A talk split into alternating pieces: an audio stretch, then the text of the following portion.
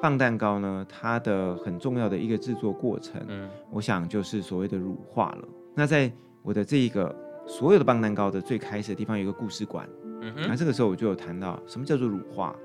那时候发生一件很好笑的事情，就我在学校，我正在做棒蛋糕，做的铝铝人蛋糕，但是那个时候外面下着雪。OK，乳化这件事情有一个很关键的要素就是温度，嗯，它还不能太低的温度，因为在很低的温度的时候呢，奶油会凝结成块，它很难的达到它所该有的和水结合在一起的功能。那这时候必须要借由另外一个东西叫做软磷脂，软磷脂的东西可以很有效的把水和油结合在一起。嗯，可是油如果它都既然已经不想和水结合在就已经凝结成块，那该怎么办呢？这时候我就搅拌了半天，我发现我的蛋糕永远处在油水分离的状态。然后你的老师说了什么？我老师又默默走过来，他就说：“你已经搅半天了，你为什么还让他继续这样子？”嗯，我说：“那老师该怎么做？”他就说：“当然是抱住他，紧紧的给他温暖。”然后我就半信半疑的看着老师，我这个老师也很严肃的看着我。欢迎光临。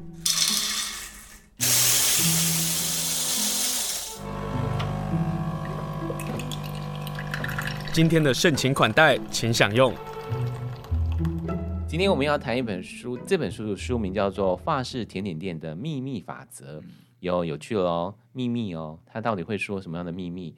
然后小标是融合传统创新在地法式甜点美学，还有台湾在地的食材。所以这本书有几个重点，待会会跟大家来好好分享。不过我们先来跟边境法式点心坊的主厨赖庆阳，庆阳来 say hello，hello，庆阳好，hello，hello，主持人，啊，今天请你来上节目来谈。我我先厘清一个问题，叫做什么叫法式甜点店？嗯、你知道，对于我们来讲，就是甜点啊、点心啊、好吃啊。然后这几年，其实从台北，然后到台中，然后到花莲，嗯、我们也发现那个甜点的差别。比如说，他们会讲中式甜点，然后谈法式甜点，嗯、或者是谈异国甜点。嗯、那法式甜点的精神跟不同又在哪里？OK，嗯，好，这个问题直接切中这本书哈。对呀、啊，因为我们这本书就是谈法式甜点。那法式甜点呢，其实它是有一个脉络的，就是我们不能拉其他国家的甜点进来说这是法式甜点。嗯，那法式甜点它呃就是分成好几好几种类的大纲，然后去做各自的发展。嗯，对，这是法式甜点的秘诀，然后还有这是法式甜点的秘密。那在这本书里面就详谈了法式甜点分成哪几种门类，嗯、然后这些门类各自做什么样的发展。嗯嗯，所以这个书的分类就是用这个门类来做。呃，我我补充说明一下，这本书会分面包跟点心的这两大部分。哦。是。那呃，庆阳部分大概就在甜点这部分。是。所以你会把它分成旅人蛋糕。马德莲、费南雪，你的意思是这样子？嗯，它这个分类是这种分类法吗？哎，对，这样是这个是常温法式甜点中常温的类别的大、嗯、的的细分类了。嗯哼，那大分类的话，其实这是常温蛋糕类型。对，也就是常温蛋糕就是可以做出来之后放在常温中去去储存，嗯哼，呃，去保存，但时间也不会很长啦。那为什么会先从这个章节开始？是因为古早的法式甜点其实就是从这个门类开始发展的。想想看，以前没有冰箱，对对，那大家拿了甜点之后就要在路上吃，或者是带到很远的地方送人。嗯哼，所以我们会以这个角度先开始去做对啊法式甜点的剖析。对对，那还有另外一个门类没有在书里面呈现，就是冷藏类的，嗯、像是慕斯类的蛋糕啦，甚至冰淇淋啊、哦、巧克力呀、啊、这种没有办法被携带到比较远的地方，或天气条件没有那么理想的时候，嗯。没有办法被保存的，长期保存的，对。那我打算在下一本书里面去制作，偷偷工商服务。不不不不不，你刚刚讲的时候，我就想要逼问你，我立刻那个脑子浮现说，那我要逼那个庆阳写第二本书。哎，你自己都说了哈，那我就不追问了。这样，所以它会分就是呃一般的保存的部分跟冷藏的空间的这个安排哈。是。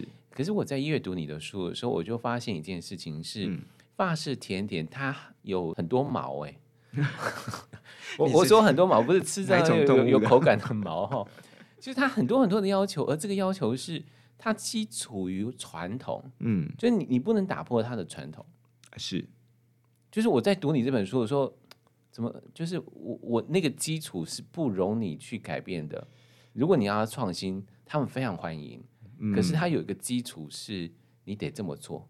那维持了这个甜点的我觉得历史故事或者是风味。嗯嗯，没错，我要这一点我要很赞叹清晨啊，你真的看得很细，对，很少人会看到这么皮毛以下的东西。对，法式甜点它的精神呢，就是源自于它的所使用的风味啦、嗯、食材啊和手法。嗯，所以其中有一个章节就特别讲手法这个东西。对，如果我们突破了手法的框架，我们不想要被局限在这个范畴里面，那我们可能会创造出一个全新的物种出来。嗯，对，嗯、那它就可能不是法式甜点了。法式甜点很好玩，它就是异国甜点，它就对，那就变异国甜点。我没办法是哪一国，对对，就是它是在一个框架下面去运作的一套逻辑，嗯，可以去挑战它，可以去改变它，可是不能改变太多，就是它还是在这个框架和系统里面去延伸。嗯嗯，你你自己怎么看台湾这些年，不管是在面包类或是糕点类的，在法国的比赛，你会发现台湾跟日本常常会。脱颖而出，嗯，你你有观察那个原因吗？有，我有观察原因，嗯，但基本上台湾和法国他们所在这个上面，呃，登峰造极的原因其实不太一样。嗯、对，台湾呢，当然非常考究的是技术还有能力，嗯、可是又不像日本那么，日本人他已经把它练成是一种。呃，出神入化，或者他把它当成武功在练，没错，对对有一点走火入魔。对，可是他们走火入魔到恰到好处，所以甚至青出于蓝，嗯、就是超过呃法国本身的那种技法。对，对那在台湾的部分呢，我觉得我们非常的呃富于创意这件事情。嗯，那你会发现台湾人很善用自己的食材，对对，然后把这项食材发扬光大。嗯，然后和。法国的传统工艺结合在一起，哎、嗯，法国人其实很欣赏这个东西，嗯，因为法国人在制作料理或甜点的时候，非常善用在地食材或当季当令食材。有，你这个书里面有提到，没错，嗯、那就地取材变成是法国料理的一项精神，嗯。那法国人当然会很欣赏台湾人就地取材的这个精神在里面，嗯嗯、像我们的呃用桂圆啦，用或呃小米酒啊，或当地的食材去制作法式甜点，对，刚刚好切中法国人想要表达的法式的精神，嗯、法式料理的精神，嗯，对，那我觉得这是可能会得奖的主因，嗯，对，而不是着重在我们多呃纯熟于他们的技术，对。对。这也是为什么会接续着我刚刚说到那个基于那个传统这件事情上，嗯、呃，我们跟日本之间那个关系很有趣哦，就是比如说面包的变革、面包的改变，嗯、当呃西洋的东西到了日本之后，日本会结合他们的东西，然后成为比如说红豆面包的产生，嗯、然后等到那个面包传到了台湾之后，我们于是就有咸的面包，比如说肉松面包的产 生，长阿包，但对 对对对对长阿包。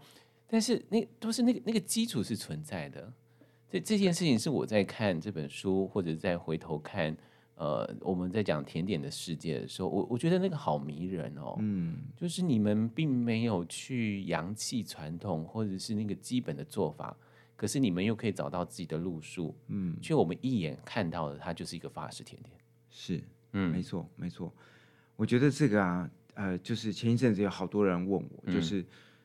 嗯当我们在寻找灵感这件事情的时候，我们该怎么做？嗯，因为很多师傅或者是很多刚刚入行的，嗯，他们就不想要去，嗯，呃，我们讲难听点，就是抄袭或者是拷贝别人的东西，嗯、他们想要自己的风、自己的骨。嗯哼，对。那这个时候怎么做呢？这时候我就会讲到，就是，呃，临摹是不可避免的。嗯，真的，真的，就是，真的，真的。但是呢，最后一定要长出你自己的东西出来。嗯，那怎么长呢？就跟你。所处在的周遭环境，或者说你接受的教育有很大的关系。嗯，必须把这个东西称之为个性的东西融合到你正在临摹的作品里面的时候，就会长出自己的花了。嗯，对，你就长出自己的呃自己的一套新的甜点。嗯，但这套甜点并不是完全天马行空产生出来的，而是它有它一开始遵循的脉络。嗯，对，就是传统这个东西。嗯，对。我们花了这么长的时间，就只是要跟大家说，这本书就是他刚刚说的那一部分。铺梗铺了这么久，完了，就是跟大家说，就是为为什么要买这本书的原因是，你去了解法式甜点的那个骨髓，这本有，嗯，你去了解如何能够加入这个地方的风土，这本有。那作为花莲人呢，你你想要知道哪些东西放进去呢？这里也说的非常非常的仔细哦。所以不管是初学的，或者是你想要精进的，这本书《法式甜点店的秘密法则》呢，就跟大家来说很多很多的秘密。但延续你那个话题啊，嗯，本来要放在后面才讲的，就是 要请你来谈谈花莲的推荐特产。你你把这个放进去，哎，你不会把你的秘籍。全部供出来嘛，就是你的秘密全部供出来。我我放了什么东西啊？什么？然后你你把这些什么不限定的地区啊、地方突出的特产啊，嗯，你花了很多时间在研究地方的物产呢。哦，其实好，我跟你讲，嗯，在写这本书之前，我真的买了好多，不只局限在花莲，而是全台湾的。对对，那我就发现，其实全台湾的。就台湾，台湾就是一个岛屿，然后它上面的物产太接近了，这个纬度就在这个之间。对，所以其实打破呃温度这件事情啊，台湾各地啊都可以，几乎哦都可以种出嗯呃农作物，然后是全台湾都可以种的农作物。嗯，只有一些地方局局限，比方说土壤，嗯，比方说水文，嗯，就这个地方只能种出这样的东西，是因为它的。它这个地方有呃比较多的河床，比较多的溪，或者是这个地方比较多红土，它的土壤是属于偏碱性或者是酸性。嗯，可是其实基本上啊，我发现全台湾真的，你说花莲就一定只能种西瓜吗？其实不一定，嗯，花莲也可以种出很棒的芒果出来，很棒的凤梨出来。对，只是就是那个地方的水温或土壤不一样，所以我我真的采买了很多很多的书籍，然后观看了这些地方，最后发现。花莲确实就是有一些农产品非常非常的适合，嗯，对。那我就这本书既然都叫秘密法则了，就总不能到最后都不还不能跟人家讲秘密是什么东西，所以我放在最后一个章节。如果大家想要创造自己的秘密的话，嗯，那就那就看一看。好了，那我我们来聊一个，我我真的试做了哦。就是对于我这种不会做甜点，然后笨手笨脚的一个男子来讲，我觉得对，我真的很笨。然后呢，既然讲到那个地方的物产啊，我真做了那个呢，蜜香红茶的饼干呢。哦，如何？好好吃哦！太棒了，太棒了！请掌声鼓励，掌声鼓励说：“哦，原来我的手艺没有好，没有。我跟大家说，我找我妹一起来做，因为怎么量啊？”这我我觉得甜点有个最讨厌的地方啊，他们上面写九十五公克，就真的九十五公克哦。它上面写六十公克，你就六十公克，你千万不要多加哦。嗯，没错，这是其中一个毛啊。哈。嗯，对，早期啊，我还没去法国之前，嗯，我也在坊间买了薄薄的那种，嗯，可能家庭主妇会买的食谱书，对，我就回家来看。那我发现上面有一个迷思，常常我们看到一茶匙。或者是一一个量杯，或者是一一个小杯子，什么东西？你就是他的茶匙跟你的量杯跟你的是不同的。哦、对，没错，谁知道你的 池子到底有多大，对不对？对，后来我就觉得，哦，那那我就用功课来做代表。嗯，那功课也是最精准去计算，每一套配方都是千锤百炼出来的。嗯，真的是这样子。那如果我们去稍微挪动了一下里面的数字的话呢？它的这个精准度，或者是风味，或者是烤出来的状态，真的就会做很大的差别。我小时候也是这样子，嗯哼，我就很喜欢天马行空的这个多加一些，那个多加一些，对，就做出来的往往对就不是作者照片上。会不会有意外？就意外好吃的啊？有，当然也有，而且很多法式甜点就是意外造成的结果，结果它的意外变成了我们的传统，这样子。对，嗯，对，很多都是这样子。那我们来介绍一下南特饼，好不好？嗯，就我我觉得南特饼应该是在里头比较好做的吧？哎，是对，整个饼干类别啊，其实我觉得饼干就是一个比较好上手的，嗯的，对，嗯。你在一翻书的时候呢，你知道为什么吗？因为很少人翻书的时候是会翻最前面或最后面的，最好做的东西要放在书的中间。真的吗？对，因为你看我们到了呃，那个你们心机很重哎，连这个都讨论过。包括连书的厚度都要讨论，uh huh. 书的价格其实都跟心理学有很大的关系。哦，心理那个价格真的跟心理学有很大的关系。没错，你这样讲忍不住让我想一下那个书的价格。哦，我看到了，这个价格可以接受哦。好，嗯，哎，而且是打完折的价格哦，不是书的原价。书的原价其实还是可以接受的哦。嗯，就食谱书的状况来看，而且是全彩的食谱书，看这个原价是可以接受。哦，真的吗？真的啊？你觉得？容忍范围是在什么地方？容忍范围呢是八百块以下。没错，嗯没错，这个真的是大数据统计的，就是八百块以下 两百页左右的 食谱书，真的心理价格就是八百以下。哦，所以你看这本书为什么会大卖的原因，他把我们所有的消费性格都已经挖出来了哦。好，那这个南特酥饼啊，你自己觉得它的美眉嘎嘎，或者是它要特别要注意的地方到底是什么？OK，南特酥饼嘛，顾名思义就是要酥。嗯、那酥这个东西呢，在这个食材里面最重要的一个，其中一个食材就是奶油。嗯嗯。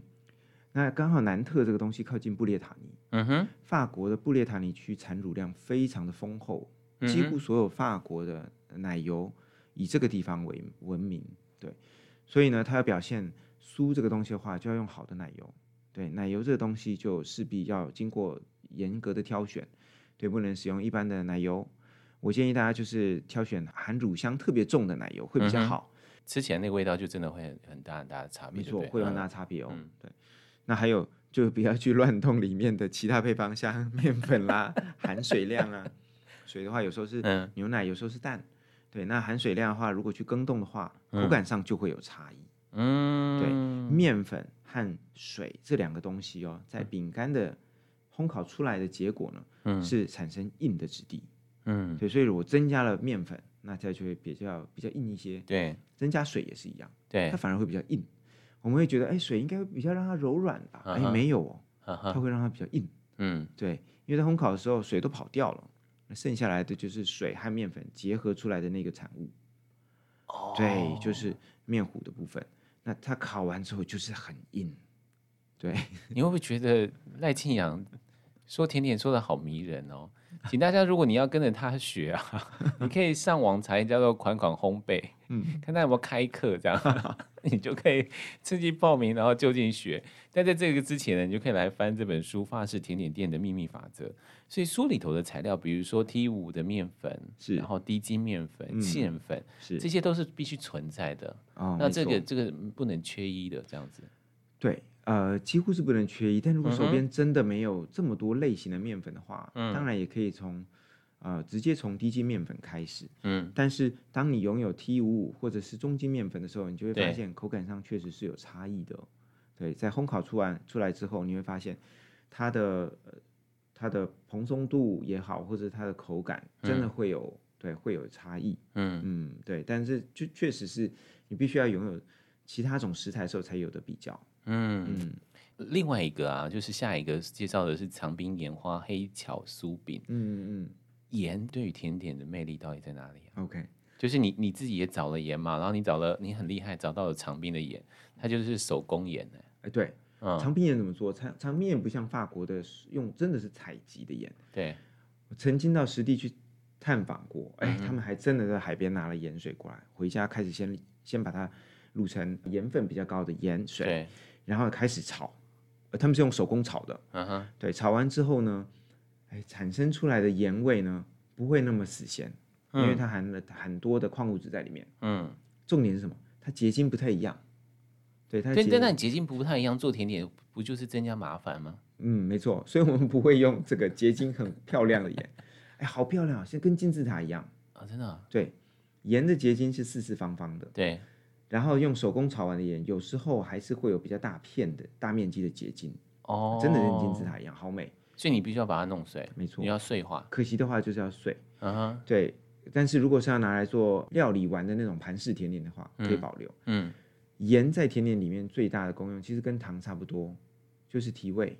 哦，对，只是盐不能加太多，对，糖可以加很多，嗯，但盐你不没办法加太多，嗯，所以盐的主要功能就是它带出了跟糖一样带出了不同层次的风味出来。嗯，所以它是带层次用的，它是带层次用的。所以这个长滨盐花黑巧酥饼，嗯，它的重点呢，还不只是在盐，还包括了可可粉，然后你就花了很多的地方写那个 point。我跟大家说，这本书还有个特色，唠叨。这话是来吉阳说的，他说唠叨，他的 point 好多哦，但是你知道，对于我们这种想要深入了解的人啊，会有很多很多的收获。嗯，因为你比如说谈可可啊。然后我就哦，原来它什么经过什么研磨啊、粉状啊、简化，对，嗯，那个很好看呢，很很精彩，很精彩，长知识。好，今天跟大家说的是呢，除了长知识呢，你可能还会长一些 血压啊，或者是吃太多甜点了，可能会长了一些肚子啊，哈，当然肚子还不至于啦。今天跟大家分享的就是由优品出版社所出版的书《法式甜点店的秘密法则》。小标呢是融合传统、创新、在地法式甜点美学，还有台湾在地食材。这本书由吕生达老师和赖清扬老师两个主厨啊来跟大家来分享的。你知道吗？这本书哦有十二个主题，六十三款的原创的面包跟甜点，所以我们今天不可能全部都谈完，就请大家去买书。但是买书之前，我们要先跟大家说这本书之好，或者这本书的好玩地方，或者这本书可以。呃，买来慢慢阅读的原因到底是哪里？比如说，我要跟庆阳来聊聊旅人蛋糕。嗯，原来拌蛋糕叫旅人蛋糕啊？对，没错，早期叫做棒蛋糕。呵呵呵呵，那为什么用磅？因为在英国早期的单位啊，他们就是用一磅、两磅做单位，然后这个配方可以被流传，是因为它很简单。嗯，它就是四个一磅的材料就可以把这个蛋糕做出来了。四个一磅，哦，这样 OK。对，因为他们早期的单位就是。你看，我们买，我们现在连买咖啡豆，我们都发现它是一磅一磅在计重，对啊，一磅啊，半磅啊，对，没错，啊、对。那早期的话，他们可能有一个砝码之类的东西，就是一个重量，嗯哼，那他们就觉得哦，那就是四个这样的东重量的东西混在一起，我们就可以做出棒蛋糕。嗯，对，棒蛋糕早期是来自于英国的，然后说在这个历史还有在文化的交流过程中呢，就慢慢的传入到法国这边来。嗯，按你的书上面说，最早发现是某个人写了一本书，那是一七四七年，哦，对，有过古早，好，好古早的蛋糕哦。对，在十八世纪中叶的时候，嗯哼，对，这个是最早的记录哦。其实我们还是不知道它最早的时候是发生在什么时候，但它的确是因为旅人需要，然后方便携带的。没错，没错。嗯哼，我们在旅行，尤其是到北欧或者是比较高纬度的地方的时候，会发现，嗯，那边。的甜点特别的重油、重糖，甚至酒。为什么？因为他们在旅行的过程中需要快速和呃很很短时间的补充热量，就必须吃这些高糖油的东西，它、哦、才能有马上有活力起来。对对，所以你看，像德国的德国的一些面包和蛋糕，甚至结合在一起，哎，对，然后很扎实，然后超扎实，扎实到我都觉得。因为台湾太喜欢吃松软了，你知道？到了德国这边，哦，好难吃哦，就是口味不合。但是不知道为什么越吃越好吃。对对对，嗯，就是人们需要很快的补充热量，对，所以这个棒蛋糕就是旅行者最适合携带的一种甜点。嗯、对、嗯，所以你在谈甜点的时候，你就首先谈这个，嗯，这也是因为它好做的关系吗？是，它也很好做，而且做完了之后那个满足感。会很大爆棚，因为它很大一块，它不是小小的，比如说，呃，小小的费南啊，或者是，哦，对对对对对对，就哦这么小，啊、可是一口就没了。对，你那边做的饼干啊，这么小一块，没有，它就是一大块，嗯，然后可以整家人一起吃这样。对对对，哦，你你很有心机，跟大家介绍就是很有心机的法式甜点店的秘密法则啊，对。好，那这个棒蛋糕呢，它的很重要的一个制作过程，嗯，我想就是所谓的乳化了，嗯，那在我的这一个所有的棒蛋糕的最开始的地方有一个故事馆，嗯哼，那这个时候我就有谈到什么叫做乳化，嗯，那时候发生一件很好笑的事情，就我在学校，我正在做棒蛋糕，做旅旅人蛋糕，但是那个时候外面下着雪，OK。乳化这件事情有一个很关键的要素，就是温度。嗯，它还不能太低的温度，因为在很低的温度的时候呢，奶油会凝结成块。嗯，它很难的达到它所该有的，呃，和水结合在一起的功能。那这时候必须要借由另外一个东西，叫做软磷脂。对，就是软磷脂的东西可以很有效的把水和油结合在一起。嗯，可是油如果它都既然已经不想和水结合在一起，就已经凝结成块，那该怎么办呢？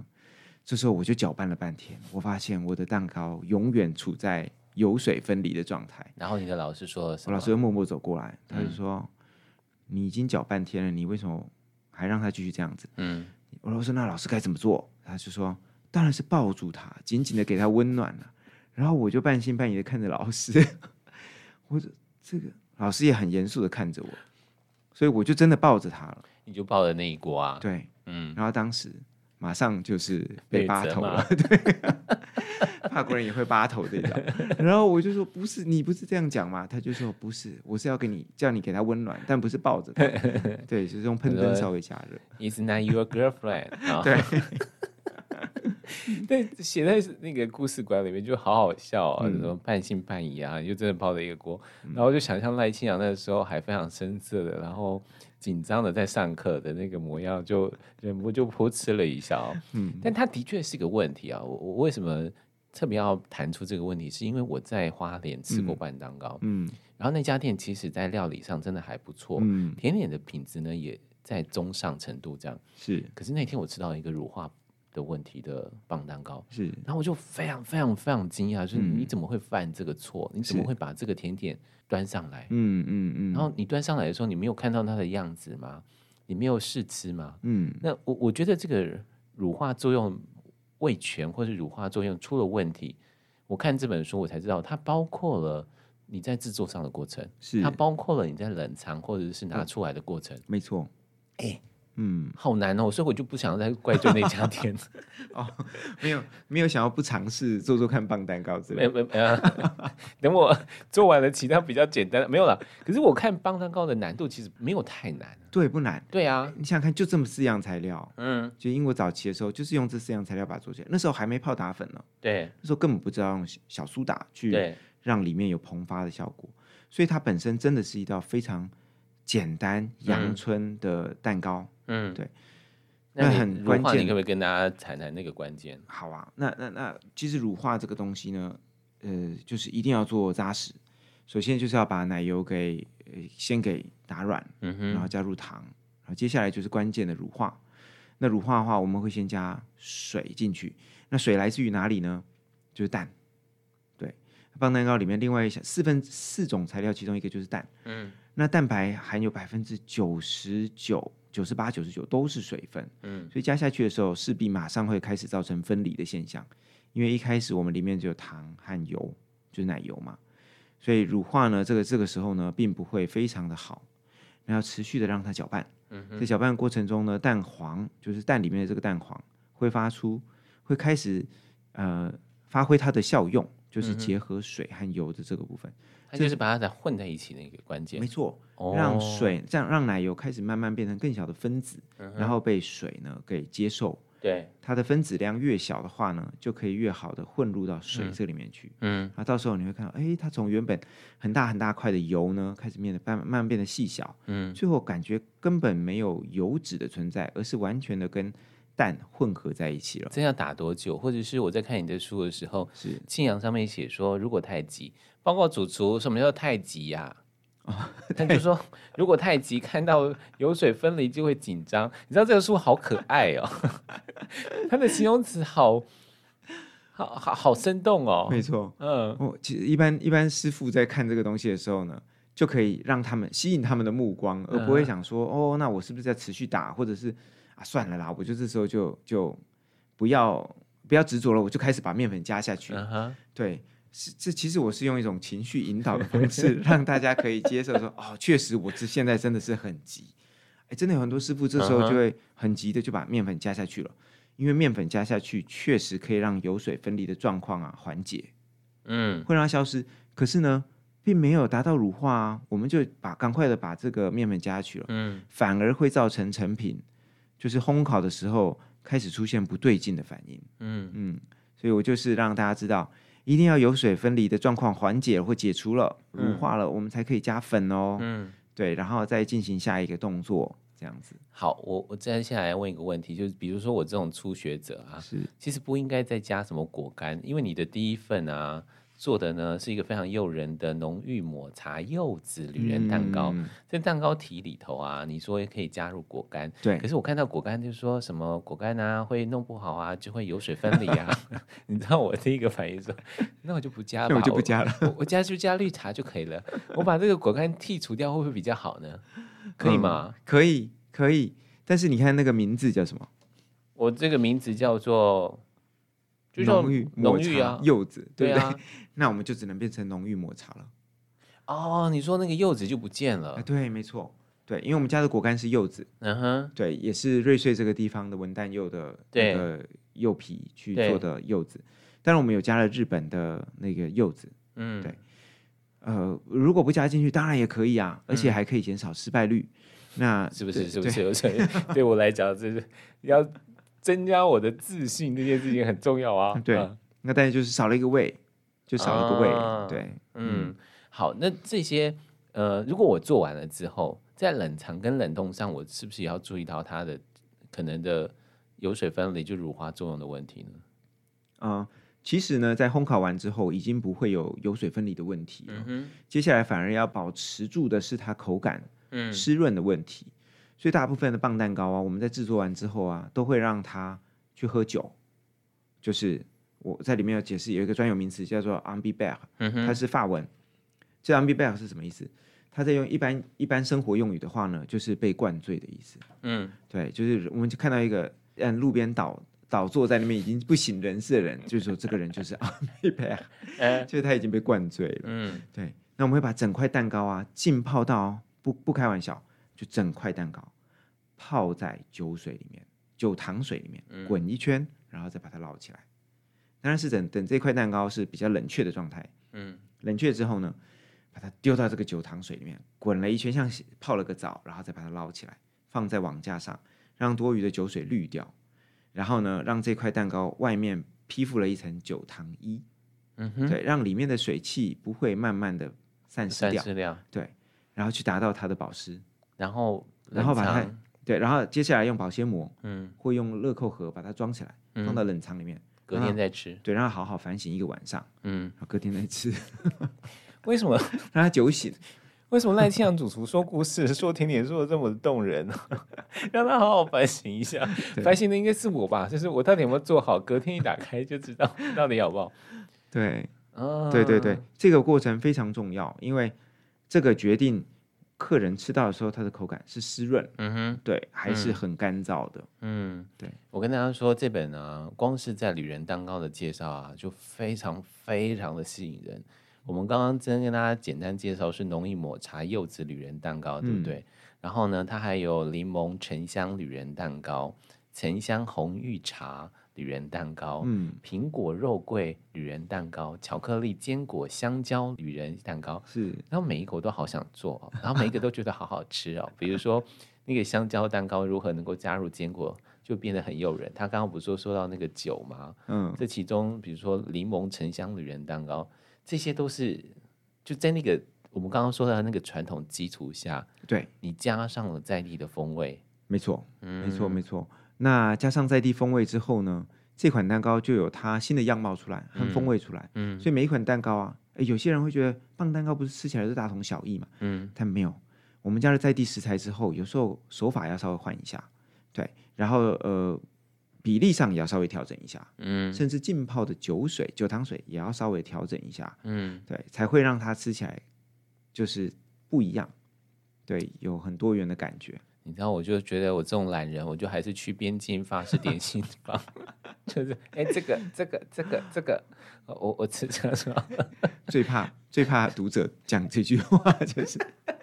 没有啦，我我真的有实做，我也愿意陆陆续续的在家里偷偷的做啊，偷偷的品尝，这样让自己，我我觉得自己做会有一种，除了那个成就感之外啊，会有一种开心，嗯，那个开心不只是说我们去甜点店吃点心那个开心而已，是它会有那种加成的，因为你在整个制作过程会有期待。你会知道哦，这个甜点到底怎么来的？嗯，那你当你知道这些细节的时候，当然我们不可能纯熟到像是主厨做出来的这么的美味 perfect 这样，但是你在吃的时候，那个那个开心是加成的。所以今天跟大家分享的法式甜点店的秘密法则里头，跟大家介绍的非常非常的多的内容哦，希望大家能够一一来做一做。然后如果要请你介绍。因为这前面都是我自己抓的嘛，哈。嗯。那如果请你要介绍，你会想要特别想要让大家知道哪一个甜点呢？我最想要介绍哪一个？嗯嗯。马德莲还是？啊，没错。因为刚刚你看翻到马德莲了，其实我、嗯、我在心里面想的也是这一道。嗯。因为马德莲其实它是真的是非常传统，然后又是一款很经典的甜点，你看在普鲁斯特里面都写到，就在《追忆似水年华》里面都写到，啊、你就知道它有多古老。对，那它为什么历久弥新？嗯、然后，而且最恐怖的是什么？对，它几乎连造型都没改变。这很神奇耶！哦、这很神奇，这神奇到小朋友一看都知道他是马德莲。对，你想想看，已经流芳百世了，就是，就这个就是马德莲呢，它连贝壳纹路都没有改变。嗯，那就知道它有多隽、嗯、隽永，是这样讲吗？嗯、就是多有耐人寻味。对、嗯，所以我觉得大家可以去试试看马德莲。嗯，然后马德莲的这个在做的过程中，可以去追忆一下，就是。当初那个年代的那种，他们在做马德莲的那种心情，嗯，那个情怀是什么？嗯，对，然后就是就是感受一下，嗯，对他的那种感受，我不知道该怎么说，嗯，他已经溢于言表。他，他对我来讲，他最不可思议的事情是，他好简单，他好普通哦，对，可是他的口感跟他的，嗯、呃。对人的这种想念啊，就是他，他、嗯、你吃完了之后，对他的记忆记忆感是很重的、很深，很深的。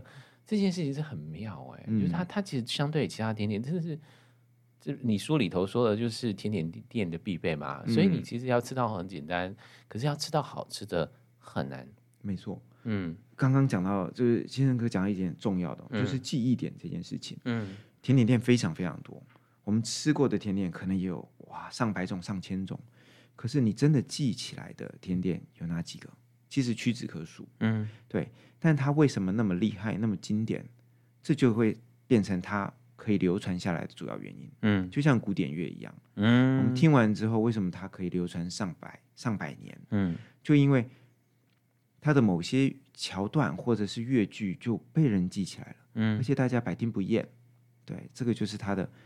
经典所在，你有可以特别提醒大家，在做马德莲的时候，它有一些必须注重的关键吗？嗯，做马德莲，因为那个，嗯哼，对，我觉得最重要的关键呢，一样就是几个哈，嗯，就是第一个，它的焦化奶油，对，对，我们不是单纯也抓了第一个做法，就是这个问题，嗯、对，没错，呃，不是普通就是把奶油给煮焦而已，或者是把它给融化而已，是要恰到好处，嗯，对，那就是焦化奶油是第一个。然后第二个呢，其实它拌合之后的面糊状态，嗯，对，那个也是要啊、呃、很仔细掌握的，嗯，对。但是偏偏这是书，这是一个平面，我没有办法告诉你它实际的呃质地应该是怎么样，嗯，对，这就是比较可惜的地方。但是呢，我尽量的用文字去补强这部分，嗯，去加强这部分，就这两个部分，嗯。对好，庆阳说的部分没办法补足啊。嗯、可是你刚才看这个书的时候啊，你就发现他的鸡婆是可以帮助到我们能够认识的。因为我自己试着想要去认识甜点的这个世界，所以我参加过他们的款款烘焙的课。嗯、老师说，我为什么去上？就是将来我要访问庆阳的时候，我我知道我要问什么东西。其中啊，比如说前面在做面包，那个手感啊，我跟他说：“我的妈呀，我才知道我的手多笨啊！”哈。但这就是那个乐趣，你知道吗？就是它是另外一个世界，可是这个世界给你非常丰富、缤纷，像是花火般的那种灿烂的快乐。嗯，可是当你自己做的时候，你也可以把你那个快乐分享给别人。是，今天跟大家分享的是发式甜点店的秘密法则。因为时间的关系，其实我对于庆阳，应该我们下次再可以来访问。我对庆阳有一个很佩服的地方，就是他如何从一个正直，然后转为。他想要做一个甜点的主厨，嗯，这个转折是人生很大的转折点。是，那他是一个有目标，他是有个梦想的人吗？他现在还有哪一些的梦想呢？但今天问不到了。那今天非常谢谢赖庆阳，然后我我真的也要谢谢吕胜达老师，是愿意跟你一起来出这本书，对，对让让我们能够。有机会啊，一本书就含了面包，嗯、含了甜点。是我们在平时假日的时候，我们就可以试着来做，嗯，然后跟大家来分享。好，这本书呢，就是由优品出版社所出版的书《法式甜点店的秘密法则》。请问一下，这本书可以去边境法式点心坊买得到吗？是边境可以买得到，嗯，然后款款也买得到，当然花莲的书局都可以买得到。嗯嗯，好，今天非常谢谢庆阳接受访问，谢谢您。是。谢谢谢谢。